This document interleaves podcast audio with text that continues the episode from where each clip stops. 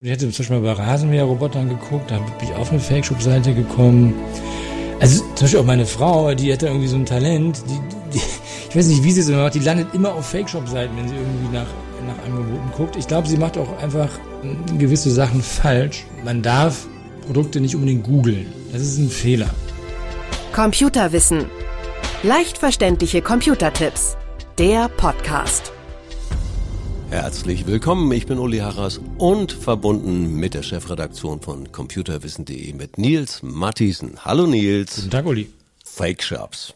Also, das Thema beschäftigt uns hier regelmäßig und das ist auch gut so, denn wir wollen euch informieren, wie man unseriöse Angebote schnell erkennt. Nils, die sind doch meistens so spottbillig. Was geistern da für Anzeigen in den letzten Wochen äh, rum? Äh, irgendwelche Rucksäcke für einen Euro oder irgendwelche anderen ganz teuren Sachen für 50 Cent? Das ist doch alles unseriös, oder? Naja, alles halt nicht, aber vieles, also ich glaube, die Angebotspalette ist unerschöpflich. Logischerweise handelt es sich meistens nicht um absolute Billigprodukte, sondern natürlich um mhm. Markenware, ja. für die man, die man angeblich natürlich dann sehr, sehr günstig anbietet wenn man im Internet auf irgendwas stößt, was unfassbar günstig ist und einfach zu schön ist, um wahr zu sein, dann sollte man auf jeden Fall aufpassen. Aufpassen, wie kann ich das sozusagen mit wenigen Klicks auch mal abchecken, wer dahinter steckt bei diesen Shops? Ja, es gibt natürlich also verschiedene Möglichkeiten, äh, hm. Fake-Jobs zu entlarven. Also ja. eine gute Möglichkeit hat halt die Verbraucherzentrale geschaffen.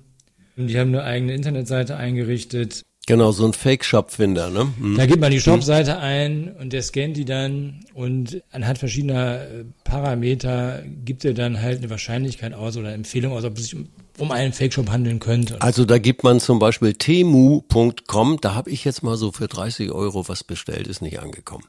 Bisher nicht, also ich weiß auch nicht. Und da in diesem, in diesem Verbraucherzentrale Fake-Shop-Finder, da da wird man nicht ermutigt, dort zu bestellen. Gilt für Schein, das ist dann Mode oder so, habe ich gehört, gilt das auch. Hast du noch andere Warnungen oder Erfahrungen? Ich habe ehrlich gesagt schon, also für alles gefunden. Ich hätte zum Beispiel mal bei Rasenmäher-Robotern geguckt, da bin ich auf eine Fake-Shop-Seite gekommen. Also zum Beispiel auch meine Frau, die hat mhm. irgendwie so ein Talent, die, die, ich weiß nicht, wie sie es immer macht, die landet immer auf Fake-Shop-Seiten, wenn sie irgendwie nach, nach Angeboten guckt. Ich glaube, sie macht auch einfach gewisse Sachen falsch. Man mhm. darf mhm. Produkte nicht unbedingt googeln. Das ist ein Fehler. Ah. Weil die Fake-Shops irgendwie es ganz gut drauf haben, in der Google-Suche recht weit oben zu landen. Ja, und Google prüft das natürlich nicht. Ist das ein Fake-Shop oder nee, nicht? Können, können sie ja nicht. Die haben ganz andere Kriterien. Was zum Beispiel ein guter Ansatz ist, wenn du über ähm, Preissuchmaschinen wie idealo.de gehst, mhm. da sind, also ich will nicht sagen hundertprozentig ausgeschlossen, aber ziemlich sicher keine Fake-Shops drin, weil das alles geprüfte Shops sind. Ah. Also Idealo ist da durchaus ein Tipp. Ja, warum nicht? Also zur Orientierung. Ansonsten habe ich mal gehört, Impressum mal schauen, ne? Wenn da kein deutsches ist oder gar keine deutsche Angabe, wenn das alles aus China kommt und in England verwaltet wird oder was auch immer. Hm. Ja, das ist natürlich eine, das ist eine gute Sache. Bloß ein Impressum kannst du natürlich irgendwie auch fälschen, wenn du willst. Ne? Ja. Ähm, ja. Äh, Klar, wenn natürlich kein Impressum vorhanden ist, dann ist es auf jeden Fall ein Indiz dafür, dass es kein seriöser Shop ist, sagen wir mal so. Ne? Was mache ich denn mit eBay? Äh, heißen jetzt ja, oder Kleinanzeigen, wie sie jetzt heißen. Äh, da ist ja. Meinst du jetzt eBay oder meinst du Kleinanzeigen? Ja, also, denn beides. Ja, ja, stimmt, genau. Die, diese eBay Kleinanzeigen, sie heißen jetzt Kleinanzeigen und das andere heißt eBay. Egal, ist ja dasselbe System, andere Besitzer, andere Namen, aber dasselbe System. Was mache ich denn da? Naja, also das, finde, das, das kann man, finde ich, überhaupt nicht vergleichen. Okay. Tut mir leid. Also ich finde eBay, das hat sich ja komplett geändert.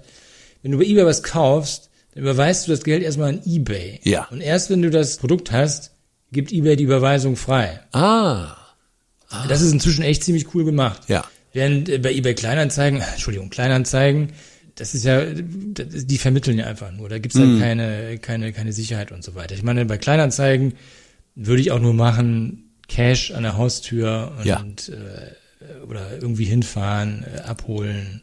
Ja, haben wir gute Erfahrungen mitgemacht und genau so. Hin, bar, neulich mal eine Geschirrspülmaschine so für 60 Euro abgeholt, super. Das ist ja cool. Also zum Beispiel bei eBay habe ich auch gerade so ein Thema, ich, ich suche nach einem Kühlschrank, ne? Mhm.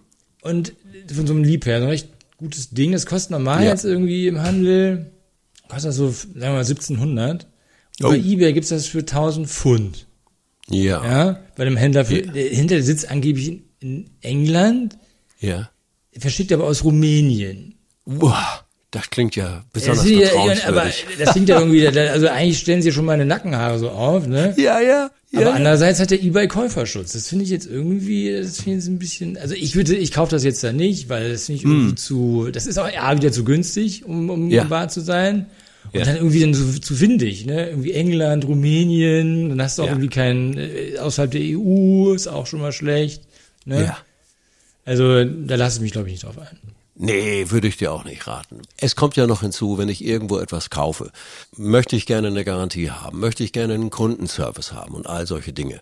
Absolut, klar.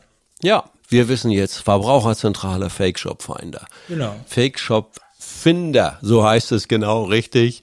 Und den Link gibt's bei uns in den Show Notes. Das hilft auf jeden Fall. Ja, und alle anderen Tipps von dir sicher auch. Lieber Nils, herzlichen Dank. Das war Nils Matthiesen aus der Chefredaktion von computerwissen.de. Tschüss. Gern geschehen. Tschüss. Computerwissen. Leicht verständliche Computertipps. Der Podcast.